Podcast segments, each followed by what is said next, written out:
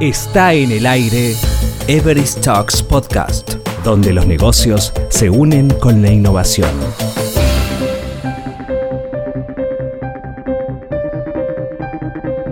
El perfil de consumo e inversión financiera de los ahorradores mexicanos sufre profundos cambios en la pandemia. El impacto del COVID a corto, medio y largo plazo tendrá distintas dimensiones y en la dimensión del ahorrador estamos viendo algo positivo. Este es el tema de este podcast con Guillermo Garza, Head of Customer Strategy en Everest México, a quien hemos hecho la pregunta, ¿cómo se perfila el ahorrador mexicano tras la pandemia? De entrada me encantaría reflexionar tres cambios que nos trajo, que nos trajo el COVID. Lo primero que quiero recalcar son las búsquedas en Internet. Nos pasó algo muy curioso nos pusimos a usar una herramienta de social listening y después de haber revisado la voz de la gente del mes de julio al mes de agosto del 2020, si empezamos por Facebook, educación creció un 9% en interacciones y en publicaciones y finanzas creció un 17%. Entonces empiezas a darte cuenta cómo este ahorrador mexicano o este perfil que nosotros le llamamos el ahorrador mexicano empezó a buscar en distintas redes sociales tips y buscó entender qué hacer con ese dinero que le empezó a sobrar. Tanto en Google, que se vio un crecimiento eh, acumulado de los últimos dos años de 60% en las búsquedas de la palabra ahorro, como en redes sociales, Instagram, por ejemplo, educación creció un 9% de julio a agosto de este año, eh, finanzas creció un 21% en el mismo periodo lo que empezamos a darnos cuenta es que el estar en casa nos ayudó a ahorrar.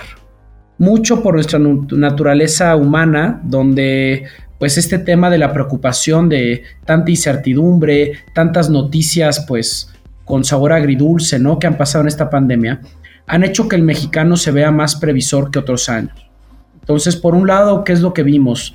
El mexicano tiene la capacidad de ahorro a partir de clase media de entre un 15 y un 22% de salario derivado del COVID. ¿De dónde vienen estos ahorros? La mayor parte de las escuelas de paga hizo una reducción de las colegiaturas. El gasto en alimentación, que antes era en restaurantes o en la calle, disminuyó al hacerse compras y comer en el hogar. Y otro de los hitos que bajó bastante el consumo es el transporte ya no se gastó tanto en gasolina, ya no se gastó tanto en los hogares en términos de estar moviéndose a la universidad, estar moviéndose al trabajo, estar moviéndose al entretenimiento los fines de semana. Entonces, ese ahorro empezó a traducirse en algo tangible en las cuentas de banco de los mexicanos que empezaban a buscar qué hacer con ese dinero. ¿Qué pasó? Si aceleramos lo que ha sucedido en los últimos meses, como cualquier otra crisis el perfil del mexicano nos ha llevado a normalizarnos ante las crisis. Históricamente hablando, cada uno de los hitos que nos hemos enfrentado, que ha sido difícil para la población, después de cuatro o cinco meses se normaliza en el comportamiento social. Entonces hoy por hoy en las grandes metrópolis la movilidad se ha recuperado, se puede ver índices de movilidad versus el 100% que fue antes de la pandemia al día de hoy, ya recuperándose en índices del 80 a 90%. ¿Eso qué significa? Que la gente está regresando a las calles, que estamos regresando a los restaurantes, estamos regresando a los hoteles, estamos regresando a las playas. Se puede percibir las últimas tres semanas del mes de octubre y la primera semana del mes de noviembre una recuperación con la restricción legal de una máxima ocupación del 50% en el sector turismo. Entonces la gente lo que ahorró se lo está gastando en vacaciones, se lo está gastando y se lo gastó en el buen fin, apareció un millón nuevo de compradores digitales. Para que sea una idea, gente que antes no compraba en cualquier plataforma, hoy por hoy un millón nuevo de mexicanos está haciendo uso desde pago en OXO hasta pago de tarjetas electrónicas o neobancos para poder encontrar qué hacer con sus ahorros. Y luego viene la gente más previsora, ¿no? Entonces, esa gente previsora ahora está buscando otras búsquedas de soluciones de inversión. La reforma en las Afores también generó mucho auge en las búsquedas de cómo ahorrar, el retiro, las pensiones.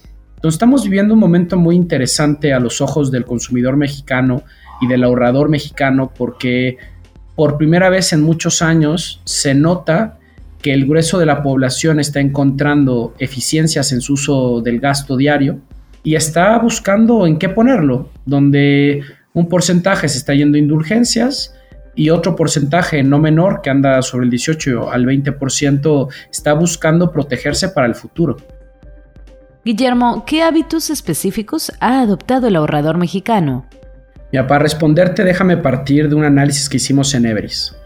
Metimos a la licuadora un estudio de mercado de 1.400 mexicanos que están trabajando en distintas edades y no tiene que ser empleo formal. Había una mezcla de empleados formales, empleados informales y empleados mixtos, que son los que tienen doble ingreso, ¿no? Tienen su negocito y al mismo tiempo trabajan el día a día. Los metimos a la licuadora con una batería de 31 preguntas, más una investigación en redes sociales de qué estaba pasando, qué, de qué platica la gente, qué le preocupa, desde lo más básico en el entretenimiento que puede ser el fútbol, que para que sea una idea, la segunda categoría después de educación que más creció en descargas para App Store fue deportes. ESPN creció un montón, eh, la NFL creció un montón, la NBA creció un montón, o sea, la gente estaba buscando entretenerse, ¿no? Entonces buscamos en esta licuadora mezclar las respuestas de un estudio de 31 preguntas más lo que nos iba diciendo la gente en redes sociales y lo que encontramos fueron siete perfiles. Esos siete perfiles tienen en común que son ahorradores potenciales. Tres de ellos son 100% tradicionales. 100% tradicionales son, pues sus hábitos se mantienen muy similares antes de la pandemia. Los perfiles les llamamos la guerrera y desconfiada, ¿no? La que no quiere compartir sus datos en Internet, no le gusta esto de estar bancarizada y sigue manejando su dinero en el colchón su actividad diaria sigue estando en la calle, por lo que no tuvo la oportunidad de guardarse. O sea, con todo y, las sugerencias que nos hacía el gobierno, este perfil pues hoy se sigue desplazando en metro, sigue estando expuesto y toma las medidas que están en su alcance, pero su economía depende de una actividad que puede ser atender un puesto de revistas o puede ser un puesto en un tianguis. Entonces ese perfil está gastando casi igual que antes de la pandemia. Luego vimos otro perfil que tampoco es digital, que se mantuvo muy tradicional, que es el impulsivo y entusiasta. Ese perfil que vimos, que ese poquito dinero que está borrando, se lo está gastando. ¿Qué pasó? Muchas empresas de la mano de la pandemia vieron una disminución en sus ventas y empezaron a incentivar descuentos. Entonces empezaron a hacer estrategias de ya sea el buen fin, el hot sale, las noches especiales de venta, los cupones y empezaron a traer o a buscar que los clientes regresaran a gastar y ese impulsivo y entusiasta se compró todo lo que no se había comprado. De hecho, por darles un dato curioso, de las categorías que más crecieron en esta pandemia fue la de muebles. Y la categoría que se murió fue pantalones. Ese probablemente tenga una explicación más lógica de, del trabajo en casa, pero lo que vimos fue que el comercio digital se movió para bien y para mal en muchos negocios. Después encontramos otro perfil que este está más dispuesto a ahorrar, que es el trabajador y dispuesto, pero que no quiere hacerlo en forma digital, que está ahorrando en su casa, está guardando el dinero y probablemente cuando se le preguntó en qué se lo gastaría, una respuesta curiosa, quiere gastarlo o en inmuebles o en centenarios. Hay un pedazo de la población mexicana que sigue viendo en el oro una respuesta a dónde va a ahorrar. Y luego entramos a otros tres perfiles que les llamamos en etapa de transición digital. Es gente que, que esta pandemia aceleró su comportamiento. Empezamos por el curioso y sofisticado. ¿Qué hizo el curioso y sofisticado? El dinero que iba generando adicional, empezó a invertirlo en páginas web empezó a meterse a temas de crowdfunding, empezó a comprar acciones de empresas. Hay sitios que vimos un crecimiento en sus búsquedas donde podías invertirle a negocios con un pequeño ticket. Pequeño ticket son 5 mil, 6 mil pesos. Hoy hay vehículos para invertir en fibras, por ejemplo, con un pequeño ticket o hacerte de un cachito de una franquicia con un pequeño ticket. Entonces, curioso y sofisticado empezó a meterse a páginas web a encontrar otros vehículos de ahorro y son conscientes de la diversificación y del riesgo. Luego vimos otro perfil que le llamamos el que vive en el presente y le gusta ser muy competitivo. Ese perfil le empezó a invertir a la bolsa, empezó a darse de alta en bancos como puede ser un Actinver y empezó a pedirle a su agente que le recomendara acciones. muy a la vieja escuela de las enseñanzas de un Carlos Slim, se dieron cuenta que en crisis como esta las acciones de las empresas bajan. Entonces empezaron a arriesgar ese extra que estaban teniendo en meterlo en la bolsa y en ver cómo se comportaba y qué pasaba y empezaron a jugar con acciones y empezaron a darle seguimiento a empresas de, de tecnología. Una de las entrevistas que tuvimos a detalle con este perfil que nos llamó mucho la atención es que varios de ellos se están educando en transformación digital mediante sus inversiones. Empezaron a descubrir qué es esto de Tesla, cómo que Tesla también tiene una empresa para enviar viajes al espacio y cómo que tiene otra de Hyperloops o de túneles. Oye, y esas cotizan en bolsa, sino qué oportunidades hay en negocios mexicanos, qué oportunidades había en aerolíneas, en turismo, qué oportunidades había en inteligencia artificial empezaron a meterse a investigar qué estaba pasando en el mundo de las conferencias, como puede ser las plataformas de Zoom. Luego nos topamos con un perfil muy joven que le llamamos el aventurero informado. Ese perfil hoy se siente muy comprometido con el mundo, está totalmente consciente de que tenemos que cambiar nuestros hábitos, están muy enfocados en invertir las causas. Aquí nos llamó mucho la atención que es una generación que hoy no tiene todavía ahorros, pero que el excedente de su gasto que venía o de ese trabajo, esa chambita que tenían adicional a la universidad o de sus primeros empleos que tienen un poquito de salario, empezaron a donar en fundaciones, empezaron a, adquirir productos con causa. Un fenómeno muy interesante que vimos con la llegada del iPhone 12 es que iPhone puso a la venta un teléfono edición especial color rojo, donde garantizaba que un porcentaje de las ventas iba a ser destinado a un fondo global para la investigación del COVID pues este perfil se metía a buscar ese tipo de páginas. Se metió a buscar empresas que sus productos donaran con causa o que estuvieran gastando, por ejemplo, en páginas de agua, donde tú comprabas agua y al mismo tiempo garantizabas que esa agua iba a estar disponible por una comunidad en, pues básicamente en condiciones de escasez, donde no te importaba pagar una suscripción de un servicio de agua pues por encima de lo que sería la norma, a cambio de que ese, ese uso responsable de tu dinero le, le ayudara a llegar a, a los más necesitados. Entonces empezamos a ver hábitos de consumo de gente aventurera, joven, informada, que es muy consciente de lo que está pasando en el mundo y que siente que su responsabilidad es gastar conscientemente, donde si se va a dar un lujo, quiere que ese lujo le pegue a los más necesitados. Y si no se va a dar un lujo, quiere hacer un gasto sustentable, no gastar en plástico, quiere medir su huella de carbono, quiere exigir y invertir en bonos de empresas que están siendo socialmente responsables. Y luego nos vamos a topar con el último perfil, que es el único perfil que encontramos en México, que le podremos llamar un visionario digital. ¿A qué le llamamos un visionario digital? Le llamamos a ese consumidor que anda en sus 37, 38 años, que si bien es cierto, todavía es millennial, es el millennial que ya llegó a puestos gerenciales, es el millennial que ya lleva en el mundo laboral de 10 a 15 años, es el millennial que le exige a su empresa que tenga unos hábitos de ahorro muy potentes, donde es consciente de su pensión, es consciente de su afore, es consciente del fondo de ahorro, la caja de ahorro que puede tener la empresa, ese dinero que ha ahorrado por años lo está metiendo en un negocio y ese negocio ve la oportunidad en perfiles digitales o en canales digitales. Está montando e-commerce, está montando en crowdfunding soluciones para pegarle a la economía del planeta. Está buscando llegar a través de neobancos, como puede ser Rappi o como puede ser Albo, a tener productos con cero comisión y que sean productos a su medida. Nos estamos topando con una generación de, de millennial de primera generación que está abierto a dejarle sus ahorros a empresas con las que tradicionalmente no pensarías que es posible. Le quiere dejar sus ahorros a Google, le quiere dejar sus ahorros a Facebook con el lanzamiento de Libra, quiere dejarle sus ahorros a Rappi con la RappiCard.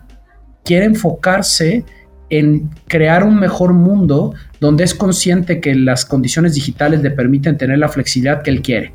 Tiene el app de su banco, sabe dar de alta y de baja las tarjetas, sabe hacer uso de la banca digital, solo va al banco una vez al mes y curiosamente va para pagar los servicios que hoy por hoy no son digitales. Algo que nos topamos en esta encuesta que nos llamó mucho la atención es que buena parte de este perfil renta y que sus renteros piden la renta en efectivo. No están pidiendo una transferencia electrónica. Entonces este perfil todavía se ve obligado a ir al banco a hacer un retiro de un monto que es su renta que no se lo puede dar un cajero automático, o al menos no en una sola dispersión. Entonces nos topamos con un México donde aunque pocas personas ya están siendo visionarios digitales, el resto al menos se aceleró tres años derivado de, esta, de este año de, pues vamos a llamarle así, comportamiento atípico que nos forzó. Para nosotros, en nuestro entendimiento, el impacto del COVID va a tener muchas dimensiones.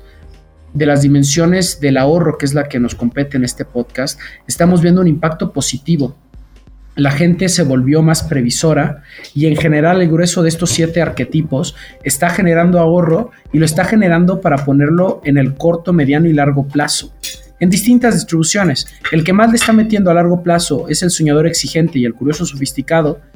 El resto está metiendo mucho tema en corto plazo, está buscando ese pequeño negocio, esa, esa pequeña acción que me pueda dar dinero. Varios de ellos inclusive vimos que están metiéndose a sitios de criptomonedas o que están muy informados de las novedades de las cripto.